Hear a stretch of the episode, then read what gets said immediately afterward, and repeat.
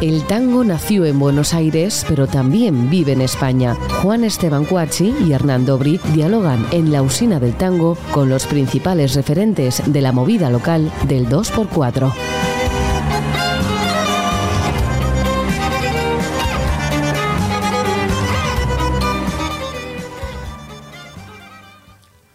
Hola, bienvenidos a una nueva emisión de La Usina del Tango.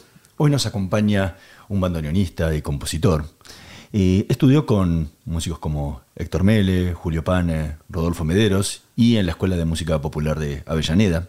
Ha trabajado con Estrella Moriente, Fito Páez, Joaquín Sabina, Shakira, Diego El Cigala, Pedro Guerra, Nacha Guevara, Guillermo Fernández, en Plácido Domingo, entre muchísimos otros artistas.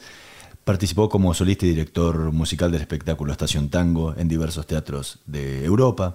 Conformó un dúo con la guitarrista Mirta Álvarez, con quien grabó el álbum Sentido, y con la violinista Julia Hedge, con quien editó el disco Años de Soledad. Ha conformado grupos como Carbone Tango Ensemble, Fabián Carbone Sexteto, Cyclical Tango, Fabián Carbone Project.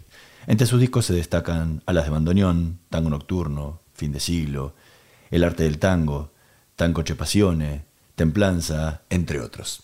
Hoy nos visita en la usina del tango Fabián Carbone. Muchísimas gracias por estar hoy con nosotros. Gracias a ustedes, un placer total aquí compartir con Juan Esteban y con vos, Hernán. Bienvenido, Fabián. Che, ¿por qué España? ¿Cómo fue que viniste acá? De casualidad.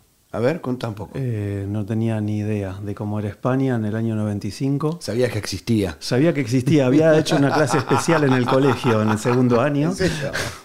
hasta 1810 te acordabas después de la Revolución de Mayo. Había dibujado el escudo, todo eso. Y, y nada, después este, yo me quería ir de Buenos Aires, tenía planificado irme, pero, pero dentro de Argentina en mi mira telescópica estaba Villa Gesell o Bariloche, me acuerdo, que eran como puntos estratégicos para ir donde hay turismo y trabajar. Y, pero un día vino la vecina, yo vivía en un tipo casa, me golpeó la puerta, toc, toc. ¿Dónde vivías? En Floresta, Villaluro. Y me golpeó la puerta y me dice, ¿te querés ir a España? Y dije, sí. Y a los 30 días estaba acá, sin más ni más. Pero que tenía un billete para vos. Necesitaban en el Locro, un restaurante que había acá, un bandoneonista, se había vuelto creo el Cholo Montironi. Y vine acá, aterricé al mes, contratado por el Locro. Y sin planificar nada, sino un solo contacto, ni saber de qué se trataba esto. ¿Qué año era eso? 95 que todavía no había, no había nada. Hablabas con Cospeles, Argentina, te traían yerba a los amigos, esa, esa, esa época. Y hablabas, todavía escribías cartas a, correo ordinario. ¿Y de tango qué te encontraste cuando llegaste en ese 95? Y cuando me encontré, me encontré a los parrilleros acá. Había parrilla, muchos cantantes de, guitarristas y cantantes que tocaban en, los, en, los, en, la carreta, el locro y el viejo almacén. Y para de contar, creo que eran tres no había tantos argentinos como venían después. Y me encontré eso, y yo venía a estudiar cinco años con Mederos, venía así como me encontré otro mundo, y dije, uy, ¿esto qué es? Y, y me formé profesionalmente de alguna manera aquí. No, de alguna manera no, me formé profesionalmente aquí. Me tuvieron que aguantar y, y, y sí, armé un grupo y y empezamos a tocar, yo empecé a tocar el bandoneón por Piazzola, además de que mi abuelo y mi papá eran bandoneonistas, pero Piazzola fue el, empujón para que yo estudie el bandoneón. Y, y además de haber tenido una infancia tanguera y demás, en un ambiente de mucho tango, pero no, no quería saber nada con eso. Mi primer grupo musical fui cantante de rock. Y era como que no, no, no me, el tango no me gustaba en la adolescencia. Todos mis amigos íbamos a conciertos de rock, íbamos a ver Spinetta Jade, Cerú Girán, todo eso, esa época, ¿no? Y, y, el tango todavía no, no se mezcló con, con, este aspecto, ¿no? Después sí.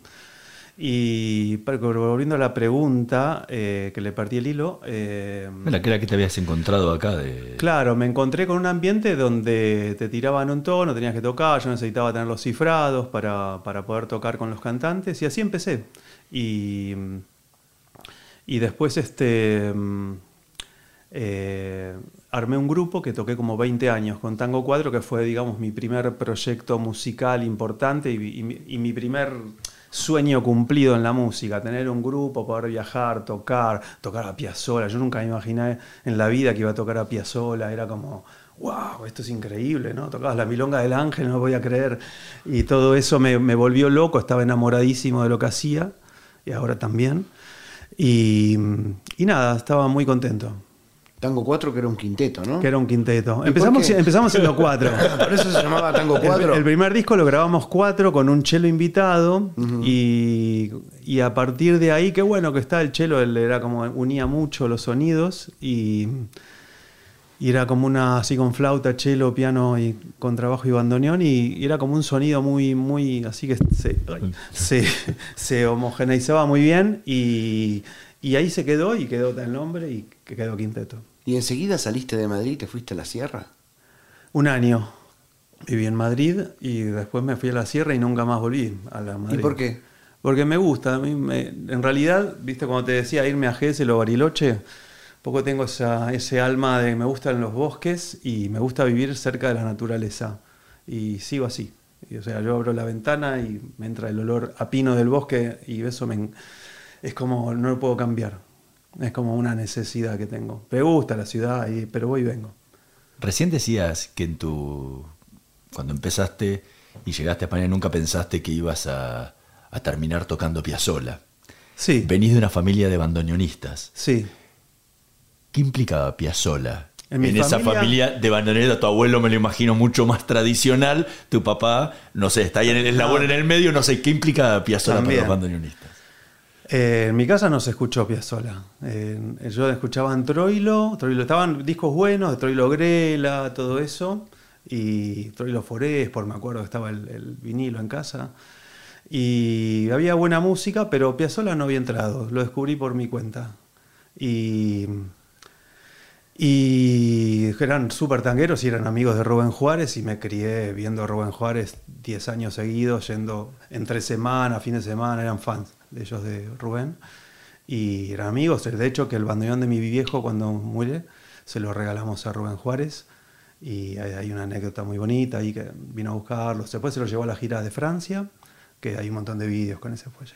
Y después te lo encontraste muchos años después. Claro, Rubén acá, Rubén, ¿no? a Rubén siempre tuve contacto con Rubén y era como Fallancito, qué sé, como nada, eso. Nos conocíamos de muchos años. ¿Y eso te traía a tu papá ver a Rubén? Obvio, obvio, porque mi viejo yo me, agarra- me, me llevaba entre medias al caño 14 en el año 76, ponele, y se llevaba una petaquita de whisky para quedarse a las dos funciones ¿Tu en viejo? el bolsillo, sí. Y nos quedábamos a las dos funciones, después íbamos a comer a Bachín, con Garelo, con todos estos, y eran re amigotes ellos. Y, y mi viejo Rubén era como estaba ascendiendo, eran los primeros momentos, era como medio consejero también, eran buenos amigos. Y jugamos a la pelota. ¿Ah, sí? sí. Y sí, Rubén en ese momento estaba en un momento alucinante de su carrera y yo vi llorar a mi viejo viendo eso y esos fueron mis contactos primeros con la emoción en la música, te diría. Así de ver a mi viejo desarmado, que era un tipo duro, y de repente, wow, ¿qué pasó? ¿Viste? Y Rubén lo destrozaba, ¿viste cómo era Juárez, no? Bueno, pero claro, es que Rubén era mucho. Rubén, Era ¿no? como camarón, era una irrepetible ese, ese hombre, es una, una maravilla. Y, y bueno, yo con eso me quedó, yo tenía, yo estaba escuchando a Yes en esa época, ¿viste? Era como que después que se falleció mi viejo, yo empecé a escuchar rock progresi- progresivo y todo eso, era como, no quería saber nada. También, ¿viste? Por enojo, esas cosas que a uno le pasan cuando pasan estas historias, lo aparté de mi vida, lo borré. Y además por mis propios amigos, que eran los que compartían la música, eso no colaba, ¿viste? Y todo eso fue mi, origen. En la música empecé a escuchar todo este tipo de músicas rockeras, iba a los conciertos todos los- siempre a ver, a ver rock en Argentina. De hecho, que el concierto más alucinante que recuerdo fue, esto es una radio de tango, pero bueno, voy a decir esto. fue Spinetta Jade con Cerú Girán en obras y yo me volvía loco. Además que, que salía de... Era la- yo hice toda la secundaria en la época del proceso militar, entonces el rock era un bálsamo, ¿viste? era como la salvación. El tango no te daba nada para. Y estos te mandaban, Spinetta te mandaba a leer Artaud, Castaneda, esto, lo otro. Era como un mundo cultural y, y poético que, que, a mí, isla, que a ¿no? mí me salvó la vida, te lo digo así. Era una, una isla en medio de toda esa oscuridad, ¿no? Total, a mí me salvó la vida. Después me la salvó el tango la vida. ¿Por qué? Porque volví a eso, ¿no? A la, a la- yo me crié da- con mi viejo dando serenatas a las novias, ¿viste? Tocaba, muchachos, esta noche saldremos por los barrios y salía la novia por la ventana, muchas gracias. Todo ese romanticismo que ahora tenés que te cobran mil euros, cobras para tocar eso. ¿A, a dónde, a dónde te pagan eso? ¿A- a Decime que voy. Bueno, ahí lo repartimos entre seis.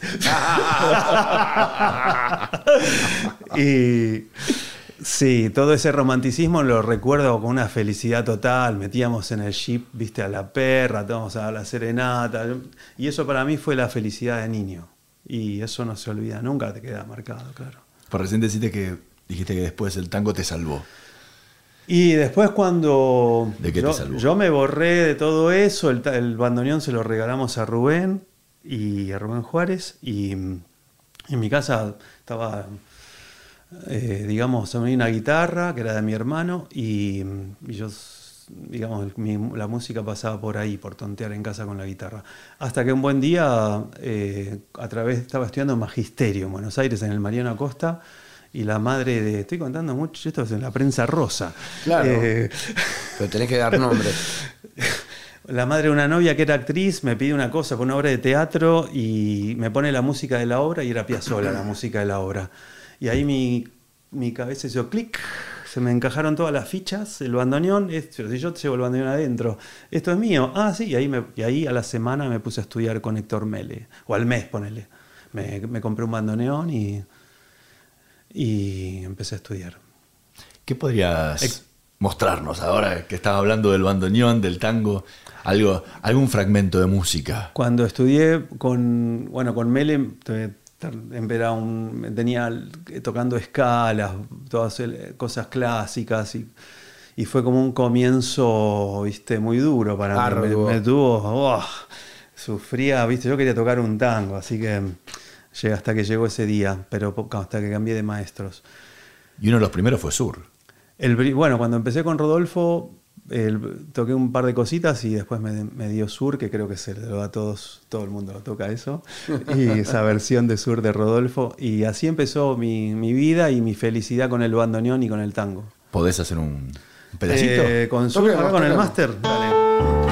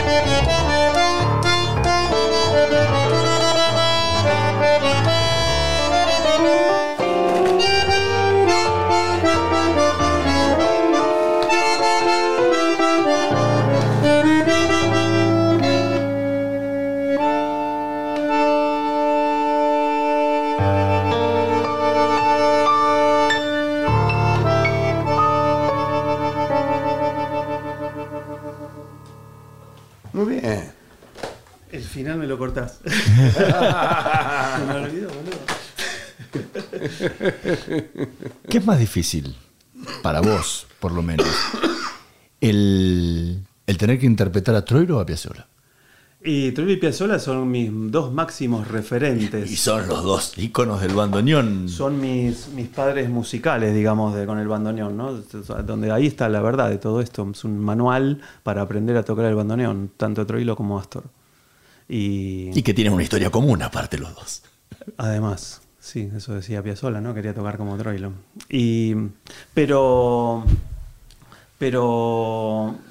Bueno, Troilo me encanta tocarlo, la verdad. Es como una cosa que me identifico mucho. Y es como esa cosa del fraseo, toda esa expresividad del bandoneón. A mí me, me vuelve loco y, y es como una, una manera de tocar que, que me siento muy cerca. digamos que de los estilos que puedo tocar, elijo siempre esos. Yo no, no sirvo para tocar Pugliese, ni Di ni nada. Yo a mí me, he rechazado tocar en milongas por eso, porque no quiero tocar 10 estilos en una noche. Y por una cuestión de, de, de la personalidad, no puedo ser 10 bandoneonistas en el mismo día. Y entonces eso me... Pero lo he, lo he hecho, igual he sido transigente en algunas ocasiones, pero sé que no es, que no es la, la, parte que a mí más me representa. ¿no? La última vez que tocamos juntos creo que tocamos Troilo en Italia. Claro, claro, en el 2014 hicimos... todo un repertorio troileano, que nos lo cedió la Fundación Troilo a través de Francisco Torné. Y lo hicimos con Mariel Martínez, ¿te acordás? Sí, sí, sí, sí. Y eso lo, y si grabamos un disco después y en sexteto, adaptamos un poquito y, quedó esa. ¿Y ese, repertorio descubriste cosas nuevas tocándolo? Total, sí. De, digamos, de escucharlo a tocarlo. Sí, porque, porque vi los papeles con los que tocaban ellos. Entonces estaban los borrones, ¿viste? estaba el original de Plaza y estaba tachada de tal cosa. Y, y, entonces todo eso, todo ese mundo, digo, ah, mira, con esto tocaban estos tipos. Y, y eso aprendí bastante, sí, porque de ver lo que, lo que estaba y lo que hacían. Y eso me daba como una guía para decir, ah, mira, eh, no, la expresión ante todo, porque por ahí había dos millones de notas y las tachaban, ¿viste? No, y, o cosas más complejas, o acordes que, ¿viste? Eran, que no, no decían tanto. Estaba como privilegiaban lo artístico. Eso me dio como una... Mira vos, era como que lo estaba por encima de lo mental de un arreglista, ¿no? Y eso me, me gustó aprenderlo de decir, mira, vamos a prevalecer el feeling. Y eso me, quedó. Y bueno, ya sabemos quiénes eran esos muchachos, ¿no? Sí, eran sí, grandísimos. Y escúchame, acá en, Madrid, yo me acuerdo una de las primeras veces que hablamos, este, vos trabajaste con muchos artistas que no tenían que ver con el tango acá en Madrid. Quiero decir, eh, tuviste la, la, suerte o el destino, no sé qué, de ser el bandoneonista que estaba en Madrid y de repente había un concierto de no sé quién, te llamaban, ¿no? Laburaste con Fito Páez, con Sabina. Sí, eso apenas llegué. ¿Qué, ¿Qué, sensación te produce el, el, ir de bandoneonista a tocar con un artista que no tiene que ver con el tango? ¿Cómo vivís ese cruce entre el tango y otro tipo de músicas? Como con el flamenco, porque actualmente estás tocando. Sí, con una, voz flamenca, sí. ¿no? Y bueno, lo de Fito Páez fue, apenas llegué a los dos meses y había bandoneonista aquí, pero no, sé, salió eso y, y me, aluciné, porque era un arreglo de Néstor Marconi que me tiraron dos días atrás y tenía que salir ahí con Fito. y Fito era una estrella de rock total, en ese momento la Riviera estaba repleta, colmada de gente y yo nunca había sentido tal ovación en la vida, ¿viste? Y, nunca más creo que la he sentido. Era algo tremendo, algo muy, muy, muy poderoso, ¿no? Lo que movía Fito con la gente. Y estar ahí para mí fue como que las manos se movían solas, no tenía, ¿viste? Era como que te estabas gobernado por una energía que, que es cuando hay magia, ¿no? Eso que no tenés que, sale, sale solo todo. Y fue alucinante, muy emocionante. Fue, lo que sentí fue emoción emoción grande y una alegría total, porque Fito de alguna manera es un tanguero también, ¿no? ¿Y con otros artistas, con artistas españoles? ¿Qué ha sentido compartir el tango? Bueno, con el Cigala puedo, contarte una, por ejemplo, grande que tener al trabajar con el Cigala, cuando hizo el disco de tango, viste, Marconi no viajó, hice muchos conciertos por acá, y, y, tener era como una cosa así, viste, que estaba quieto, no se movía, y es como una especie de, ahí te das cuenta, ¿no? Cuando alguien maneja la energía sin moverse, así serio, y eso, estar en contacto con eso me, eh, también es un poco más de lo mismo, ¿no? De, desde otro lado, de una concentración, de un, en la expresión, y bueno, eso fue, para mí me enriquece mucho, todo ese porque estás con grandísimos artistas. Y, tú compartiste algunas noches con Enrique Morente, ¿no? Obvio, con Enrique, con Enrique fueron siempre a los ponchazos, no tan preparadas las cosas, porque fue en el funeral de, de Fern- eh, Fernando, ay no me sale el nombre, Fernando, eh, De Fernán Gómez. No Fernán sé. Gómez, sí. Sí. No me sale el otro nombre, me falta, no. Fernán Gómez. Fernando y- Fernán Fernando Gómez. Fernán Gómez. Y, y estábamos ahí tocando, no sé, me llama a las 2 de la mañana para ir al, al, al velorio, ahí en el Teatro Español, y había que tocar Caminito en tal tono. Y bueno, fue así, siempre sin ensayo fue con Enrique. Pero fue muy lindo porque Enrique es increíble. Y, y, y entre otras, otras veces también teníamos que tocar, íbamos a ensayar y lo agarró las cenizas volcánicas que venía de París, no pudo venir, también siempre ahí a la primera. Pero bueno, fue, la experiencia con Enrique fue maravillo- maravillosa porque él tiene una, una amplitud total para, para crear y para adaptarse. Fue muy. En la tertulia hicimos tres temas, me acuerdo, y fue algo muy, muy bonito. Así de, compartir eh, un, un momento muy grande para mí. Pero bueno, no, ninguno es mejor que el otro, ¿eh? cada uno con su energía me dio, me, dio, me dio cosas que aprender. Y una vez me dijo Enrique esto, mirá, esto lo. Me dice: el quejío del bandoneón es como el quejío del flamenco. Y yo me quedé ahí con eso, ¿viste? Y entonces, esto de trabajar ahora con la Jose, hacer el dúo este, me viene de ahí, de ahí, de, de esto que escuché. Y entonces dije, bandoneón solo y voz flamenca, a ver qué pasa. Y yo tengo solo dos proyectos ahora que hago y, y son este y el, y el de mi grupo, ¿no?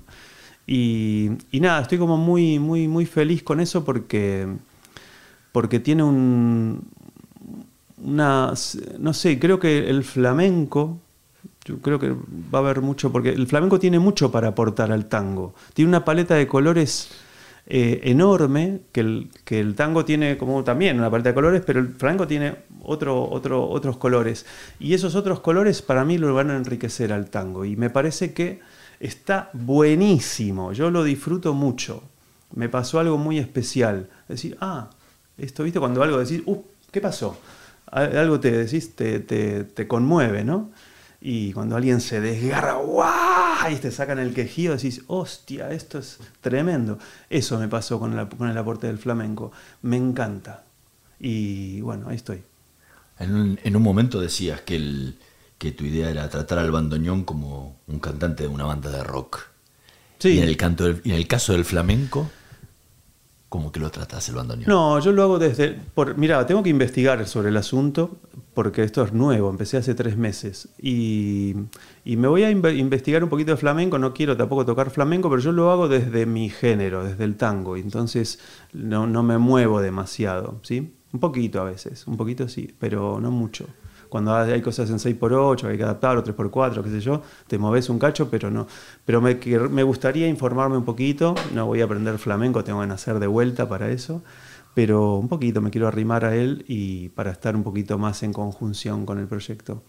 Y, y ¿qué te iba a decir? No sé, ¿me habías preguntado otra cosa? No, no, te, pre- te preguntaba, o sea, que vos lo, que lo sentías al bandoneón como, como el, eh, lo tomabas como el tratamiento de un cantante de rock. Entonces, por eso te preguntaba cómo lo tomabas acá, que, Sí, eso lo... que te metías en el, en el flamenco, ¿no?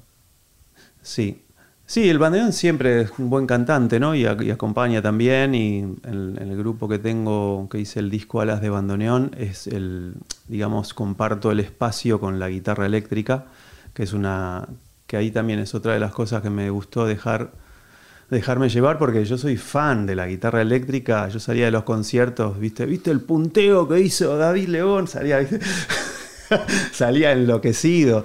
Y entonces todo eso, ¿viste? Mis guitarristas de Richie Blackmore, Jimmy Page, B.B. King, toda esta gente ahí me apasionó siempre. Yo soy, es lo que más me gustaba escuchar y me gusta escuchar. A, a Satriani, a un montón de gente, ¿no? Y. Y todo eso, siempre en el, en el- en el tango, la guitarra jazz, para mí me gusta el bending de la guitarra, me gusta la que estira en la cuerda, y eso me, me- me gusta incorporarlo a mi música porque es como mi firma, de alguna manera me, me representa, ¿no? Porque yo me encanta eso. Entonces desde ahí lo incorporo. No sé si está bien, si está mal, pero me encanta. ¿Cómo nació Alas de Tango? Uh, eh, Alas de Bandoneón fue el- un tema que, que escribí hace mucho. Eh, te cuento, porque yo estudié bandoneón. Yo cuando empecé a estudiar bandoneón era hiper rockero. Además, además, empecé a estudiar con Rodolfo, porque Rodolfo Mederos, porque mm, había tocado con Spinetta, había grabado en Laura Va.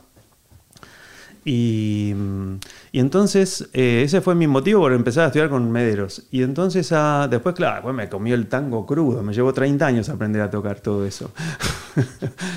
y me comió crudo. No, escuchate la orquesta de, de Gobi. Claro, escuchabas eso, era una joya. muy- aprendí un montón a escuchar todas estas orquestas, todo ese mundo que me comió vivo hasta que lo aprendí. Y, y, entre comillas, lo aprendí, lo toqué, lo, lo viví, lo disfruté. Y, y bueno, todo eso fue una, un aprendizaje. Yo lo tomo como un aprendizaje, haber tocado todo eso. Que me, y pero luego de tantos años eh, vuelvo a la fuente. Yo cuando empecé a estudiar, yo quería hacer, te voy a confesar una cosa. A mí los grupos de rock ingleses que más me gustaban eran los Beatles y Pink Floyd, ¿no? Y, y yo desde que cuando escribía las de bandoneón en el 94, yo quería hacer un Pink Floyd que suene a Buenos Aires, salvando las distancias, ¿no? Y así, ese fue el motivo por el que empecé a, a tocar el bandoneón. Y, bueno, desde ahí, eh, después transcurrió una vida entera y ahora estoy volviendo un poco al sueño, ¿no? Al sueño ese que los sueños están para cumplirlos, dicen. Y desde ahí estoy ahora en una nueva producción de un nuevo disco y que estoy ahí con ayudando ahora, me están ayudando, como ayudaba Alan Parson a Pink Floyd, eh, estoy ahí con la ayuda de, de Pablo Merlín y, Seba, y, de Pablo Dolinsky y Sebastián Merlín, uh -huh. que son los productores de este disco. Y, y, ellos me asesoran, por ahí incorporamos ahora teclados y qué sé yo, para, para un poquito la parte que yo no manejo, electrónica y cosas de estas, para hacer alguna cosita que, de teclado, ochentero, así. Y. Y bueno, por ahí van los tiros, pero ese es mi, mi, digamos que ahora estoy medio intransigente porque estoy como feliz de haber vuelto a mi camino y, y la verdad que, que, desde ese lugar sigo. Y estoy viejo, pero las tardes son mías, decía el oso, claro, ¿no? ¡Qué groso! ¿Y en qué? ¿Y hacia dónde va ese disco? ¿Hacia dónde va? Eh, ese disco va primero hacia mi corazón porque es mi felicidad total de poder decir, dejar algo a mis hijos, a mi gente, a la gente que quiero. Decir, mira, te voy a dejar 30 canciones y es como mi música, es mi firma musical esto. Y lo voy a hacer hasta que me muera. Esto no... No, ¿No lo habías hecho antes? No, esto lo saqué con la pandemia por, por la propia... Por la propia necesidad el, de... el propio encierro. Vení, yo venía en una crisis larga, ya me estaba aburriendo tocando danzar y todo, siempre 20 años tocando lo mismo, me estaba quemando, ¿no? No es que no me guste, amo todo eso, que quede claro. Y eh, seguramente después de 10 años volveré a tocarlo porque me encanta. Pero pero necesitaba como un respiro, decir basta, necesito parar porque si no hago un silencio interno, me, me viste cuando, no sé, tocas algo diez veces, no podés más después, ¿no? Entonces tenés que, renovarte y creo que, que, la energía del cambio la dejé, la dejé entrar y lo que pasa es que hay que jugársela un poquito, tenés que decir que no a muchas cosas, que, que te dan dinero también, ¿no? Y, pero bueno, me las ingenio y, y puedo hacerlo. ¿Cómo fue la recepción del primer disco?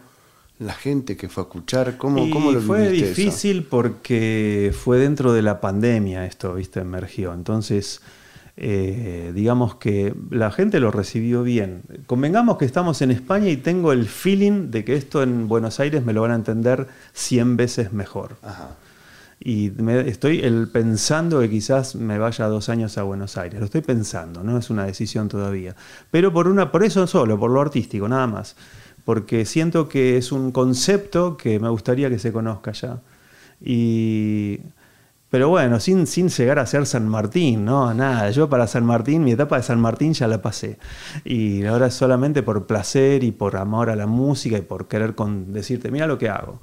Y Así que desde ese lugar, y con la gente acá bien, de todas maneras, me, me acuerdo que, que la gente salía como contenta con esto.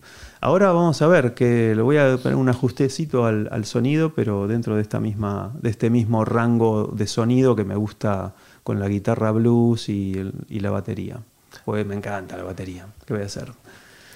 Lo que contaste antes de- de- de cuando tocaste con Fito y, y- e, e ingresaste en, en- en otro sector de la música que no era el del tango como, como instrumentista, en cierta forma terminaba de conjugar tus dos pasiones. Porque Sí, habías sí, nacido con el rock nacional, con, con- con- eh, contabas con Spinetta Jade, con Cerú Girán, etcétera, y habías, luego habías hecho tango.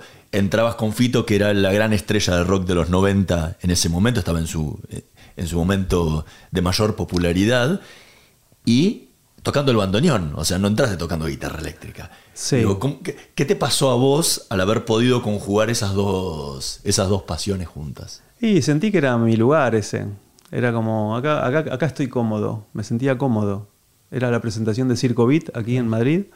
Y, y era como, ah, mira, con, acá estoy muy bien y es un lugar en donde estoy cómodo, no sé, no sé, es algo que, en realidad lo que, lo que yo llevo desde chiquitito es la, una rebeldía que me gusta romper los moldes, ¿no? Entonces, eh, me encanta la gente que, que rompe los moldes, como Fito, que, viste, van y te rompen la cabeza o cantando una cosa. Y eso es el, el creer en uno mismo, ¿no? O sea, estar con, con la gente que cree en uno mismo, no que prioriza por conservar tu laburo, ¿viste? Entonces ese tipo de cosas a mí me atrae mucho. La gente que confía en su arte más allá de lo que pueda pasar. Y eso me- a- te contagia, es contagioso, está buenísimo. Y estar con gente así a mí me encanta. Y porque es, viste, la mística que hay en el rock argentino, la tenían los tangueros también, por supuesto. Vos te estás con un, te juntabas, a- vos lo sabés muy bien eso. Te juntabas a hablar con un tipo y no, no, no había duda que, era, e- que eran eso, ¿no? Y, y te, te abarcaban con eso y no había otra alternativa que eso, que ya sea tu música y punto. Y, me acuerdo un día lo llamé a Garelo, yo siendo un niño, eh, para, para, para decirle, oiga, yo estaba estudiando, no ten- en esa época no había nada, ¿viste? Ni arreglos, nada. Yo, yo estaba la- decía, "¿Pues ¿cómo que no hay nada para tocar? Solo los arreglos que me daba el profesor y no había nada. Entonces lo llamo a Garelo y le digo, escúchame maestro, ¿me puede tirar algún arreglo? Yo me gustaría tocar algo para hacer un grupo, no sé qué. Y me dice, Garelo, hágalos usted, me dice. Claro.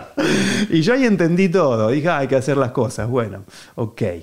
Y, y- él sabía quién era, ¿viste? Éramos amigos, mis viejos bailaban tango con ellos, eran como se emborrachaban juntos. Pero así todo me, me, me dijo eso, ¿no? Y, y bueno, ahí entendí que había que, que el camino era largo, que había que aprender mucho, había que saber escribir, que había que trabajar. Y bueno, así, así es la vida, ¿no? No, y aparte, conjugabas una parte que, que en una entrevista Piazzolla decía cuando le preguntaban sobre, sobre el rock nacional, ¿no? Y él decía que, que Charlie, Spinetta, eran la música, la música ciudadana que el- de la que él hablaba, ¿no? Que era el futuro de la música ciudadana. Sí. Entonces también es como que, que el, eh, Totalmente. el tango sí. engancha por ahí. El rock argentino es muy tanguero, tiene, es totalmente tanguero. Es más, eh, no se le parece a nada. Vos escuchás todo lo que empezó a hacer Sui Generis, toda esa cosa llorosa, y son, se le pones otro acompañamiento y son tangos. De hecho, que hay orquestas de tango ahora que tocan esos temas con arreglos tangueros, ¿no? Eh, entonces todo eso eh, lo están rescatando desde otro lado y, al mismo tiempo eh, pero bueno, diciendo esto, ¿no? Bien que el rock tiene un montón de tango, mu- mucho. Y, y bueno, desde ese lugar yo creo que era, se formó una identidad. Y hasta, mira, cuando, yo- cuando empecé a estudiar, me acuerdo, para mí hay una película bisagra que fue, viste que el cine siempre tiene que ver en, en la, en la vida, en la sociedad, ¿no? Y la película de Pino Solana Sur, para mí fue una bisagra de un, de un antes y un después, que es ahí donde se juntan el polaco con Fito, con Cita Rosa, con, con Piazzolla. Y para mí ese, ese sello de esa película, esa identidad, fue como un renacimiento de identidad para nosotros, que veníamos de un proceso militar, que decíamos, ¿quién, no sabíamos ni quiénes es- éramos, y de repente vuelve el tango, vu- vuelven los maestros a dar clases, a la, la escuela de música popular se implementa, todo es toda la misma época. Y fue a partir de ahí ese renacimiento. Y el renacimiento ocurre con Fito sacándose la foto con Pugliese, viste, con, con todo esa. Se unió por primera vez los músicos de todos los géneros se empezaban a, a unir. Y eso para mí fue como, ah, entonces yo también, dale. Y para mí fue como un mensaje todo eso. Fabián, ¿qué otro fragmento? de- Te toco un cachito de alas de bandoneón. así Perfecto. Para, para hacer así honor a la, a la causa. Dale, a ver. Y, pero sí, esa época la, la tengo como si fuera el renacimiento del tango, ¿viste? Así como, como que se, ¿viste? El- los 60 a los 80 Claro. fue un vacío total y ahí vuelve. Che, pará que con el cable estoy... No sé sacate, sacate los auriculares. Dale, después los pongo. Ahí va. Qué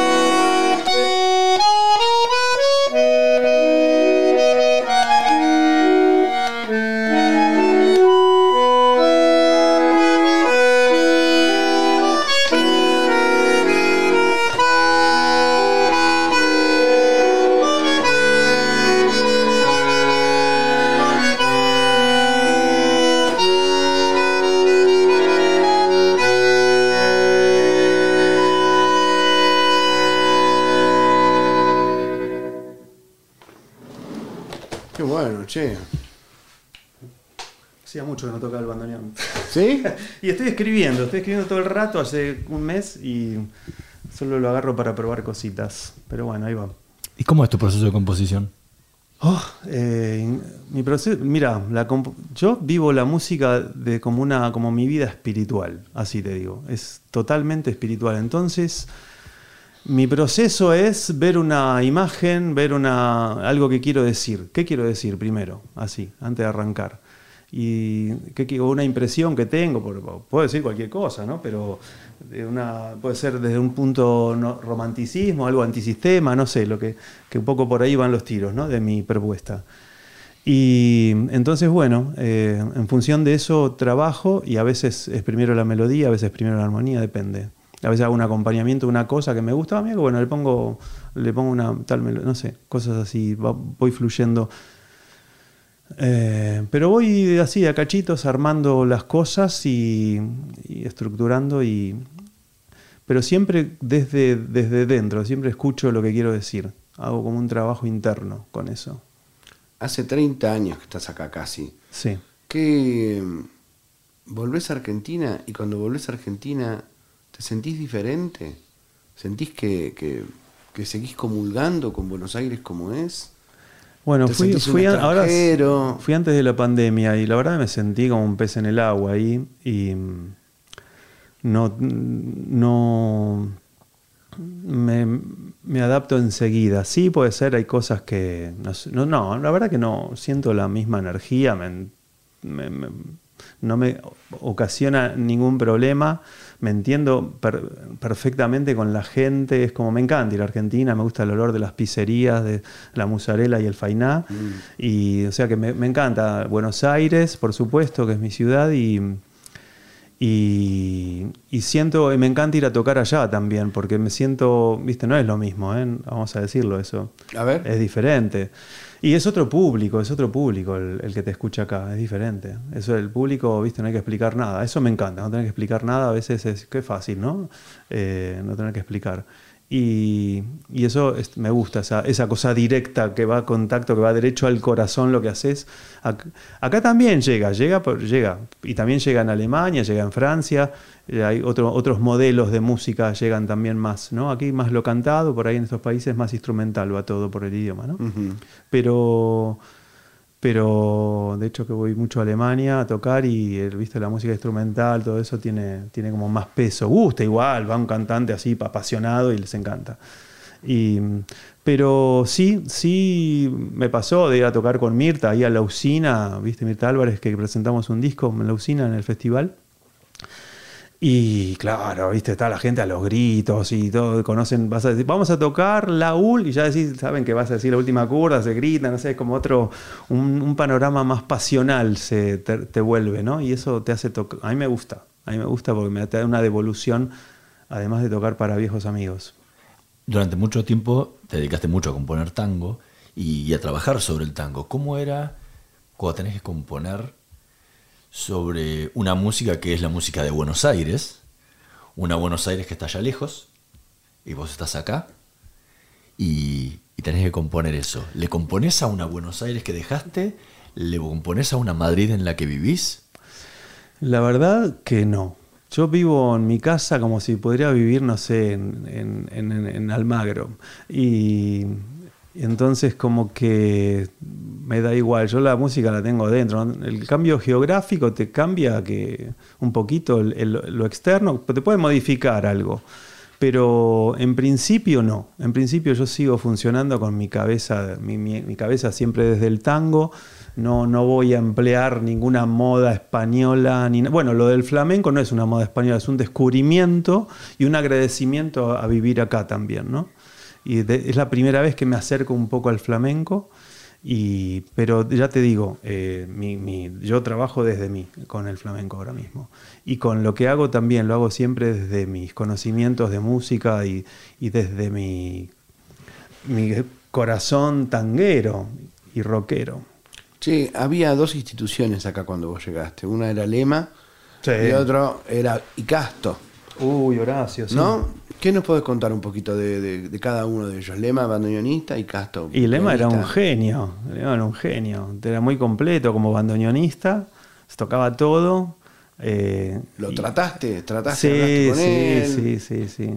Y bueno, me, me hizo pensar muchas cosas su vida también, porque, viste, un tipo que laburó, laburó, laburó un montón y era buenísimo y podía, viste, haber dado, no pero bueno, tenía un carácter complejo y, y terminó, viste, con una pensión de 400 euros malviviendo. Entonces todo eso me hizo pensar mucho. Yo no quiero terminar así.